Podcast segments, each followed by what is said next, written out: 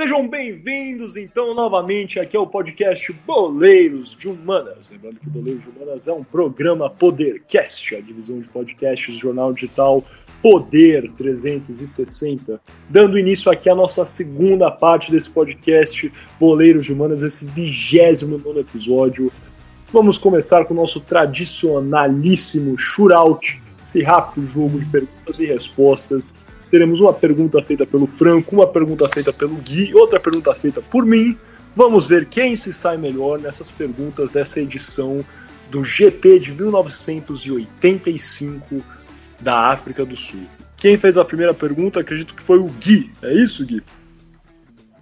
A primeira pergunta é de fato minha e vamos lá. Como falei no Toco Me Voe, em 1992, a Fórmula 1 voltou, voltou brevemente à África do Sul por duas temporadas. No retorno ao, retor no retorno ao país pós-apartheid, em 19, na temporada de 1992, que piloto venceu o GP da África do Sul? Seria ele Nigel Mansell? Seria ele Ayrton Senna? Ou seria ele Michael Schumacher? Passa essa bola então para Miguel Gaúcho Rodrigues. Quem foi o piloto que venceu a primeira corrida de volta à África do Sul em 1992? Complexa essa pergunta, hein? É... Cara, eu vou de Michael Schumacher, porque eu acho que o Nigel Mansell foi campeão em 1991. É isso, um de Schumacher. Michael Schumacher, resposta final. Lembra, a pergunta, eu não sei se talvez ela tenha sido anulada no Enem, Miguel, mas lembra, a pergunta é quem ganhou a corrida na África do Sul, não quem foi o campeão naquele ano. Não, tranquilo, eu não vou mudar minha resposta. então, Michael Schumacher, Miguel Gaudi Rodrigues, então passa a bola para Gabriel Franco, quem foi o piloto que venceu a corrida em 1992 no GP da África do Sul?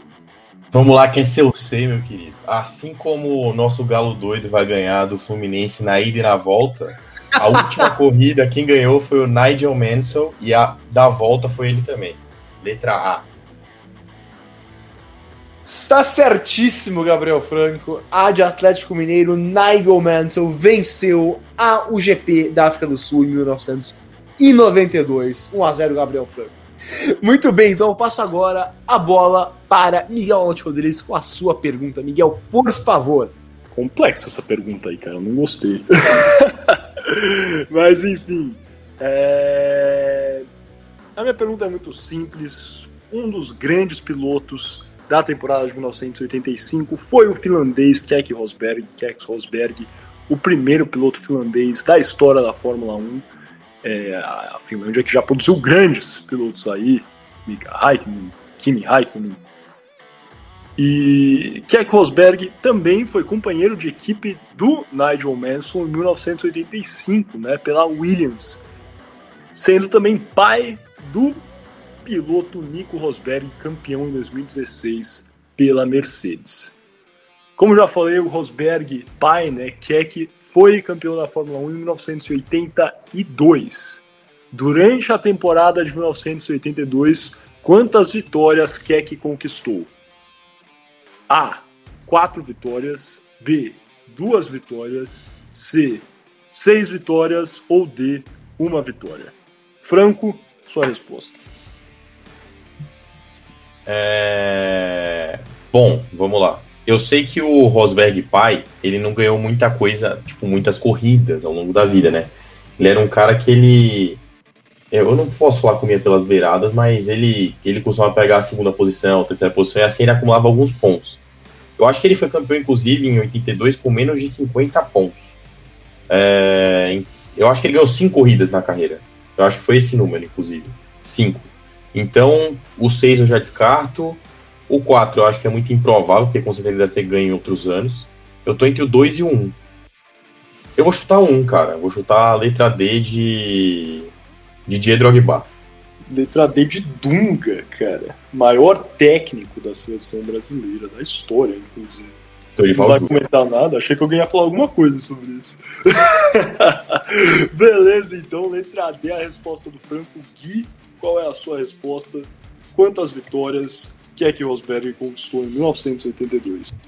Eu também estava entre 1 e 2, já que o Franco foi de uma, eu vou de 2, então B de Bombadilha, que não vai fazer gol no Galo na quarta-feira? Sei não, hein, cara. Esse Bombadilha é bom. Esse time do Fluminense é quase um Barcelona, cara, na real. Meu Deus. Páreo duro. Mas... Eu gosto muito do nome dele. É bom mesmo, Bombadilha. Eu acho bom. Mas enfim, é, a resposta correta é a D. Parabéns, o Franco já automaticamente venceu esse shootout. Nem vamos fazer a terceira pergunta, não vale a pena. Nossa, Mas... eu, eu, ganhei tão fácil assim, cara. Fala um time que ganhou fácil recentemente o Campeonato Brasileiro. Cara, o Atlético Mineiro, né? do campeonato. Inclusive, sete pontos, uma distância sete, jamais. Sete pontos. Jamais. Ah, calma.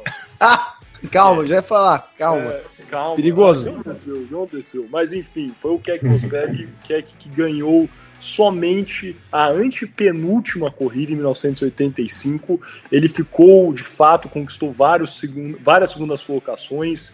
É, em 1985 ficou com a segunda colocação do, é, três vezes e com a terceira colocação em dois GPs, ganhando aí o antepenúltimo GP e conquistando né, o título de 1982 dessa forma. Então, Franco, você está certo. Letra D, uma vitória em 1982 Keck Rosberg campeão mundial da Fórmula 1? Bom, vamos lá, vamos lá, vamos lá. Essa pergunta daqui, cara, eu acho que eu tava sem criatividade quando eu fiz, né? Podia ter feito coisa melhor, mas agora que eu já escrevi, eu vou falar do mesmo jeito. Qual piloto que se posicionou contra o regime sul-africano, chamado de apartheid, mas ressaltou que existia um contrato a ser seguido, um protocolo a ser seguido e correu apesar dos acontecimentos? A. Nelson Piquet. B. Ayrton Senna. C. Jacques Lafitte ou de Nigel Mansell? Olha, isso aí foi uma questão que a gente debateu né, durante a nossa exploração. É, então vamos ter que ir com a letra B de Balak. Lembra do Carlinhos Bala? Carlinhos Bala era uma boa também, pode ser. Pode ser Carlinhos Balak. Saudades do Carlinhos Balak, cara. Grande atacante velocista do esporte Recife.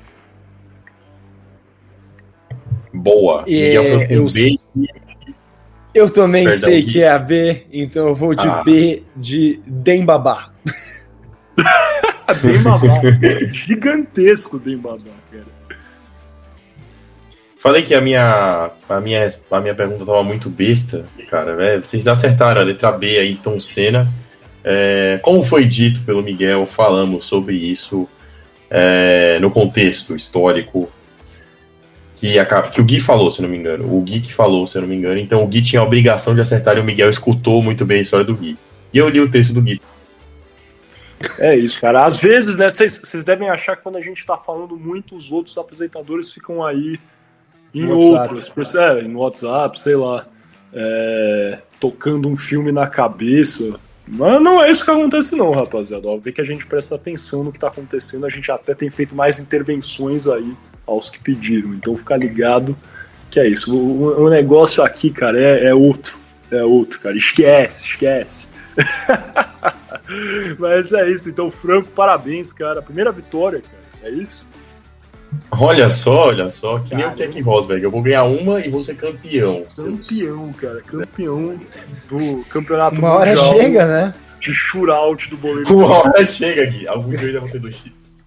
É isso. É isso. Beleza, rapaziada. Vamos fechar então aqui esse quarto bloco do, da segunda parte, né? Desse 29 episódio do Boleiro de Humanas.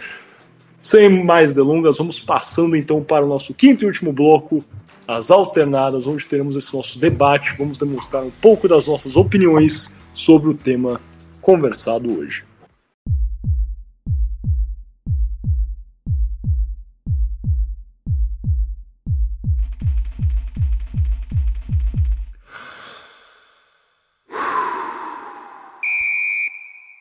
Sejam bem-vindos então novamente ao podcast Boleiros de Humanas. Lembrando que Boleiros de Humanas é um programa Podercast, a divisão de podcasts do jornal digital Poder 360.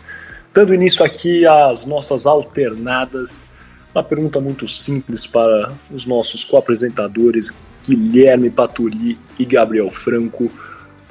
como debatemos aqui, é, esse contexto né, do apartheid acabou acarretando o banimento da África do Sul pelo Comitê Olímpico Internacional é, em 1970, né, a expulsão da África do Sul em 1980 e 70 e a suspensão é, da África do Sul pela FIFA em 1961. É, e né, depois, né, como já falamos, a FIFA voltou a reintegrar, mas logo em seguida excluiu o país novamente. Então foi um período que a África do Sul foi banida tanto pelo COI como pela FIFA. E agora observando né, algumas situações da geopolítica atual é, internacional é, e considerando o que aconteceu no passado, é, quando o grupo é, Talibã tomou o poder pela primeira vez no Afeganistão e tivemos aí o banimento é, de, a, né, do, Afeganistão do país, do Comitê Olímpico, a suspensão pela FIFA. Vocês acreditam, né, considerando que uma possível suspensão, uma possível expulsão do Afeganistão no futuro? Vocês consideram que medidas como essas são justas, eficazes e importantes como forma de coibir estes é, regimes? Ou vocês acham que quando essas medidas são tomadas, o que acontece é, é, quem acaba sofrendo mais são os atletas desses países que já estão passando por situações ao menos conturbadas? É, qual seria uma escolha melhor para que essas entidades, confederações, pudessem mandar uma mensagem a grupos e né, regimes que eles consideram odiosos, mas sem prejudicar os atletas, caso vocês considerem que essa é de fato uma medida incorreta. Eu não lembro quem começou na semana passada, mas como a primeira pergunta foi do Gui, vamos de Gui respondendo primeiro. Muito bem, Miguel. Então, eu tenho, tenho várias coisas para falar acerca disso. E, e a primeira é, é eu, eu me sinto na obrigação de criticar tremendamente o governo dos Estados Unidos pela desastrada saída e ainda mais desastrada evacuação de seus nacionais e afegãos que é, ajudaram não só as Forças Armadas dos Estados Unidos, mas as Forças Armadas de outros países ocidentais, é, incluindo, mas não limitado aos Estados, Unidos, aos Estados Unidos, claro, o Reino Unido, a França, a Alemanha, o Canadá, etc. É, estão errados o ex-presidente Trump por engajar com o Talibã e, consequentemente, legitimar o Talibã durante as conversas no Catar. E também está errado o atual presidente Joe Biden por ter feito, por não ter preparado uma evacuação decente dos seus nacionais e afegãs, afegãos aliados. Muitas pessoas com, com, compararam a queda de Cabul com a queda de Saigon. Mas a queda de Saigon foi muito melhor organizada, porque já estavam evacuando é, vietnamitas do sul, aliados e americanos meses depois e antes da queda de Saigon de fato. Então foi uma retirada bem mais organizada do que essa, que foi um desastre. Os Estados Unidos tinham obrigação de ter ficado, no mínimo, até todos os afegães aliados e todos os americanos serem evacuados, coisa que não aconteceu. E milhares, não milhares, desculpa, e muitos centenas de afegães foram abandonados à própria sorte por um país que chegou lá, destruiu tudo e foi embora, deixando o país mais ou menos do mesmo jeito que encontrou. Então eu me sinto aqui na obrigação de, primeiramente, criticar muito o governo dos Estados Unidos pela operação no Afeganistão. Dito isso, agora que por causa da, inef da ineficácia dos Estados Unidos e do fracasso do ex-presidente Ghani no Afeganistão, é, tendo em vista que agora o Talibã está de volta no controle, é, é, eu acho que é importante que organizações esportistas, esportistas é, isolem o país, como foi feito, é, como, como o Miguel falou na introdução, no primeiro governo do Talibã e como foi feito é, na África do Sul. eu acho que é importante não legitimizar esses grupos extremistas que é, têm políticas discriminatórias, no caso dos Talibã, extremamente machistas. Esses grupos violentos e violentas também, claro. No caso, é, no caso, eu acho que deveriam sim ser banidos, é, excluídos das Olimpíadas, deveriam ser sim banidos, excluídos das Paralimpíadas e, e, de todos os outros eventos. Não deveríamos, não tem, mas nunca deve, não deveria ter de maneira alguma um GP em Cabul. E o Afeganistão devia ser banido pela FIFA e outras é, organizações internacionais. Eu não sei se o cricket é, é, é, popular no Afeganistão, eu creio que não, mas se for, deveria ser banido também. É, é de todas, na verdade, a, as grandes é, competições internacionais, porque eu acho um absurdo que essas confederações, né, como a FIFA, por exemplo, como a UEFA, por exemplo, engajam com países que têm péssimo comportamento quando você fala de direitos humanos. A própria China, o que é engajada frequentemente por todas as federações. Claro que a China é um mercado importante, eu entendo isso.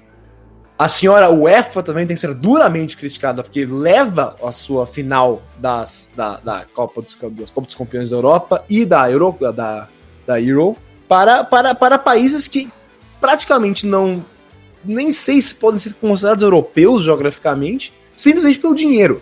Quando, por exemplo, em 2019 tivemos a final da Europa League em Baku, no Azerbaijão, um jogador do Arsenal, que disputava a final com o Chelsea, Henrique Mkhitaryan, não pôde jogar a final porque ele é armeno e o Azerbaijão não aceita armenos em território do Azerbaijão. Então, assim, é, é um absurdo quando a Fórmula 1, quando a UEFA e quando a FIFA legitimizam governos que não dão a mínima para direitos humanos e, e, e para um comportamento é, igualitário da população, sem discriminação, fazendo grandes eventos nesses países. Eu considero um absurdo até, eu falei é, da China, que eu entendo que é um grande mercado, mas eu acho um absurdo que tenha tido Olimpíadas em Pequim, que tenha tido, é, que tenha um GP lá todos os anos e que seja um país extremamente engajado com é, eventos internacionais,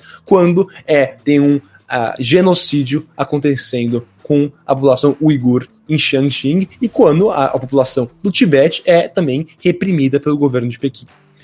Enfim, em sumo, eu acho que sim, governos, é, governos que não, não estão comprometidos com os direitos humanos têm que ser, sim, é, excluídos por grandes competições internacionais para evitar legitimá-los e para pressioná-los a mudar o caminho. Eu entendo que isso afeta vários atletas, mas eu acho que neste momento é importante que eles sofram sim essa pressão. Perfeito, Franco. Mesma pergunta para você, cara. Você acha que essa medida tomada pelo COI, pela FIFA, tanto no caso da África do Sul, nos anos 60, anos 70, para combater né, o regime do apartheid e depois novamente é, contra né, o, o Talibã na primeira tomada do Afeganistão são corretas, são importantes formas de chamar a atenção para é, estes, é, essas práticas consideradas né, pelas confederações odiosas? Ou você acredita que isso acaba é, prejudicando atletas que já estão passando por períodos conturbados e existem outras formas que essas entidades podem agir para é, ir contra essas práticas? Bom, é... tentando me chamar de muretinha, né? É... Por causa da questão de ficar em cima do muro, mas eu vou tentar responder de um jeito que eu acho que é o mais sensato possível. Eu vou dar até um exemplo, é... pegando o gancho no que o Gui falou de eventos que ocorreram é... em meio a esses tipos de conflito, e vou citar de exemplo os Jogos Olímpicos de Berlim de 1936, que ocorreram em meio ao regime nazista, é, no qual vocês já fizeram episódio sobre, eu ainda não estava, infelizmente, presente junto a vocês, mas vocês já citaram é, o, o, que aconteceu nas Olimpíadas de 36 e, e citaram a questão do, do regime alemão, o quão bruto ele era e como que o incentivo germânico foi forte a ponto deles ganharem as Olimpíadas é, em relação aos Estados Unidos.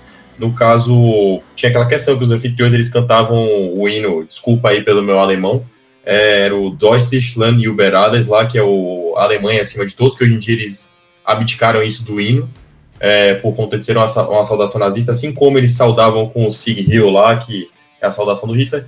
E a gente tem uma história que é até bem parecida com a questão do apartheid, que é a história de um corredor chamado Jess Owens. O Jess Owens, ele foi inibido de participar das Olimpíadas de 36 é, pelo, pelo movimento negro norte-americano, que na época é, gostaria de fazer isso como um meio de protesto. E a gente tem um boicote também, que é a história do boicote. É, e caso isso acontecesse, o Jesse Owens não teria feito a história que ele fez de ganhar quatro medalhas de ouro em uma só edição, de quebrar diversos recordes mundiais e olímpicos é, simultaneamente em diversas competições de atletismo diferentes. É, esse é um exemplo que eu dou, inclusive cito o filme que, que, que nele se encontra disponível Raça, caso queiram uma indicação de um filme que casa também política esporte. Raça é um ótimo filme para você ver sobre isso. Bom, e agora eu vou pegar outro gancho com, com o que o Gui falou. É, eu acho que esse exemplo cita, cita que é necessário sim você ter o controle do local onde você realiza o evento. Mas eu acho que jogadores, eu acho que atletas, eu acho que desportistas, eles são sim prejudicados por ações como o da FIFA, é, de, de você proibir proibir que, por exemplo, a África do Sul ficou proibida de, de, de, de, disputar qualquer tipo de competição do quadro FIFA durante 31 anos. Eu acho totalmente correto, visto que era um regime totalmente racista, um regime que impedia com que os, os atletas, eles, os atletas negros no caso, eles fossem participassem de seleções do país sul-africano. Mas eu acho sim que existem outras opções de como você consegue divulgar a, a história desses caras, porque tem, muita, é, tem, tem muitas histórias de jogadores de futebol sul-africanos que falam que eles não tiveram tanta oportunidade de jogar fora do país por conta da falta de oportunidades falta de visibilidade que eles tinham sobre o esporte sul-africano na época, visto que eles não tinham acesso nacional, eles não disputavam competições de quadro FIFA, então eles eram impossibilitados de, de participar em si de competições que dessem visibilidade e destaque internacional a eles. É, inclusive, se eu não me engano, o, quando eu falei a questão das quatro, das quatro ligas, um dos únicos times que aceitava negros dentro da África do Sul era o Kaiser Chiefs, que é um time é, de uma comunidade dentro de Johannesburg, que, foi a, que é a comunidade que começou com a luta anti-apartheid. É, e eles não tinham essa visibilidade, justamente por conta da, dessa trava que a, que a confederação colocou, que foi uma trava que também foi meio que imposta ao Jesse Owens e que ele desobedeceu e foi competir na Olimpíada de 36. É, eu acho que é errado você travar atletas e desportistas de competirem em competições por conta de, de, de questões de de questões políticas no geral, você pode fazer, colocar uma delegação a partidária aí você coloca apenas o peso no Estado, por exemplo, o Comitê Olímpico Internacional baniu a Rússia dos Jogos Olímpicos e eles tiveram o Comitê Olímpico Russo competindo com é, sem a bandeira da Rússia. Eu acho que existem soluções mais plausíveis do que simplesmente você banir um país. É, mas eu acho que aí as delegações elas têm que tomar cuidado, que nem o Gui falou, em aonde são realizados os eventos. Porque, por exemplo, você impedir um atleta de conseguir jogar uma das competições que pode ser a mais importante da carreira dele, por mais que eu lembre que o, eu acho que o Arsenal perdeu, o Arsenal não ganhou, não, com certeza não. O Arsenal não tem título europeu. europeu. É, mas sem impedir o Mkhitaryan de disputar uma competição no Azerbaijão por conta de conflitos políticos e a FIFA não se atentar a essa possibilidade, sendo que não é um país europeu e a Armênia é um país europeu, eu acho que é totalmente. Quer dizer, o FIFA não, o UEFA nesse caso, né? Porque a UEFA que era a confederação que organizava a competição, eu acho que é totalmente plausível que aqui a indignação com certos atos. Mas eu acho que existe um meio termo. Por isso que eu falei que não gostaria de ficar na mureta, mas já fiquei na mureta. É, eu acho que tem situações e situações, com certeza. É... Né? Eu não acho nem que é ficar na mureta quando você analisa situações específicas e você toma partido nessas determinadas situações, né? É... Com certeza, analisando aqui o contexto do apartheid e o esquema maior que seria né, também o banimento é, por que a África do Sul, né, a, a, a, Confederação de Futebol, por exemplo, né, excluía jogadores negros ou queria até formar duas equipes diferentes, isso é uma questão. Né?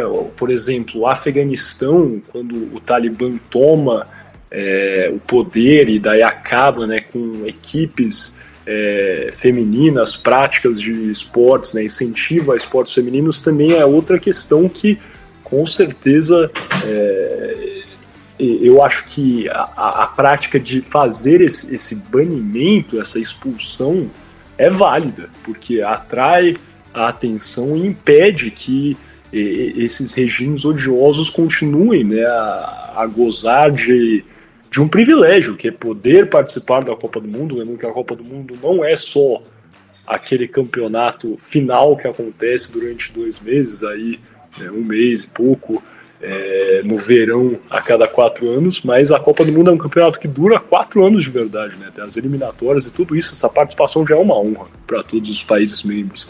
E né? Eu acho que quando uma entidade toma a decisão de impedir que determinados atletas participem é, desse evento somente pela cor de suas peles ou é, em outro caso que impedir que atletas pratiquem um determinado esporte pelo seu gênero, aí é completamente válido e vai contra, né? lembrando que essas instituições são instituições privadas elas têm uma série de princípios e valores na prática de esporte, desportiva, é, princípios de fair play, etc., que elas colocam acima né, e podem, é, com base nisso, banir outras entidades é, parceiras que participam, né, confederações, por exemplo. E esse é o caso. A, a FIFA pode banir ou suspender uma confederação. Não é, as pessoas esquecem isso, às vezes não é, não, não é algo governamental. A CBF, várias pessoas criticam, etc., mas a CBF é privada. E assim, se a FIFA, por exemplo, achar que for interessante é, banir, né, a gente tem que analisar ainda essa situação no Afeganistão, obviamente. Já estamos vendo alguns vídeos horríveis, mas ainda está no começo, né? A gente tem que analisar exatamente como é que as coisas vão progredir, mas obviamente não existe situação mais odiosa possível, né? Muito do que está acontecendo, do que a gente já está observando, é, é, horrível. E se a FIFA tomasse essa decisão, por exemplo, de suspender o Afeganistão, é, a mesma coisa com o COI, apesar que o COI né, já deu declarações que todos os é, né, diretores, atletas, uma grande parte já conseguiu sair do Afeganistão, então talvez né, estes atletas pudessem continuar a representar o Afeganistão no futuro, é, mesmo né, que, que separado do regime do Talibã, aí é outra história. É, mas, mas a verdade é que eu não acho que seria nenhuma é, atrocidade né, por parte dessas entidades que também, em sua essência, são privadas, então acho que elas têm total liberdade para fazer é, e, e, tomar decisões como essas, caso elas acreditem que essas são válidas. É, por fim, eu, eu, acho que é isso. Mais alguma coisa a declarar? Franco, Gui, acho que a gente já está se evadindo muito o nosso tempo comum aqui do podcast Goleiros de Humanas. Se ninguém tiver mais nada a adicionar, acho que podemos fechar só em um comentário por esse episódio. Sim, acho que podemos fechar. Também acho que podemos Beleza, então vamos fechar esse nosso 29 episódio do podcast Boleiros de Humanas. Esse episódio que foi né, uma exploração sobre é, o GP de Fórmula 1 de 1985 da África do Sul e o boicote a esse GP, que por mais que não tenha tido uma grande aceitação, é, foi relevante por ser uma, um posicionamento contra o regime do apartheid na África do Sul é, fizemos um bom sobrevoo do que foi a temporada de 1985 da Fórmula 1 e também do que foi esse boicote. Lembrando sempre que temos também o vigésimo episódio do podcast Poleiros de Humanas, onde falamos sobre a Copa do Mundo de Rugby de 1985 e falamos bastante sobre o que foi o regime do apartheid, que acabou institucionalizando essa separação racial, racismo dentro da África do Sul e perdurou aí é, desde 1948, indo até o ano é, 1994. Então realmente foi né, um, um período marcante, odioso aí da África do Sul e que falamos bastante sobre isso também no vigésimo episódio. Vale a pena dar uma olhada. Sem mais delongas, é isso. Muito obrigado pela sua audiência. Conto com vocês. Compartilhem, comentem, deixem seu comentário, curtida. É, nós fazemos isso aqui por vocês e com certeza precisamos da sua opinião para crescer. Muito obrigado e até a próxima.